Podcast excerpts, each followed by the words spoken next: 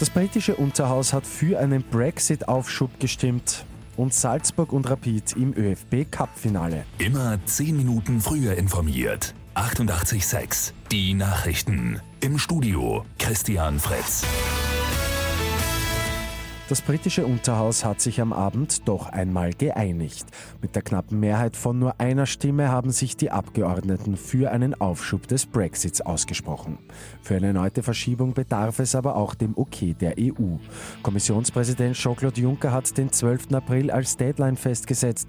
Wenn es dann keine Einigung über einen Brexit-Deal oder einen Aufschub gibt, scheidet Großbritannien ungeregelt aus der EU aus.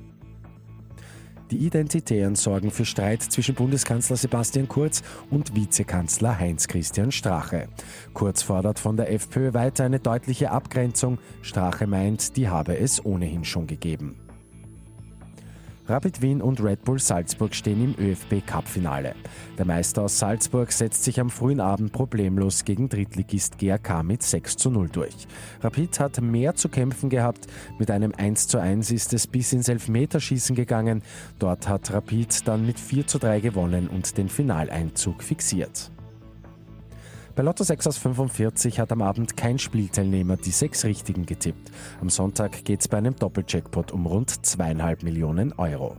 Das sind die Gewinnzahlen von gestern 2, 6, 10, 14, 34, 38, Zusatzzahl 28. Die Angaben sind ohne Gewähr. Und Römerquelle setzt auf Nachhaltigkeit. Die gute Nachricht zum Schluss. Alle PET-Flaschen werden ab sofort aus 100% recyceltem PET gemacht. Damit wird nicht nur der CO2-Verbrauch massiv verringert, auch die Klimabilanz wird deutlich verbessert. Mit 886 immer 10 Minuten früher informiert. Weitere Infos jetzt auf Radio 886 AT.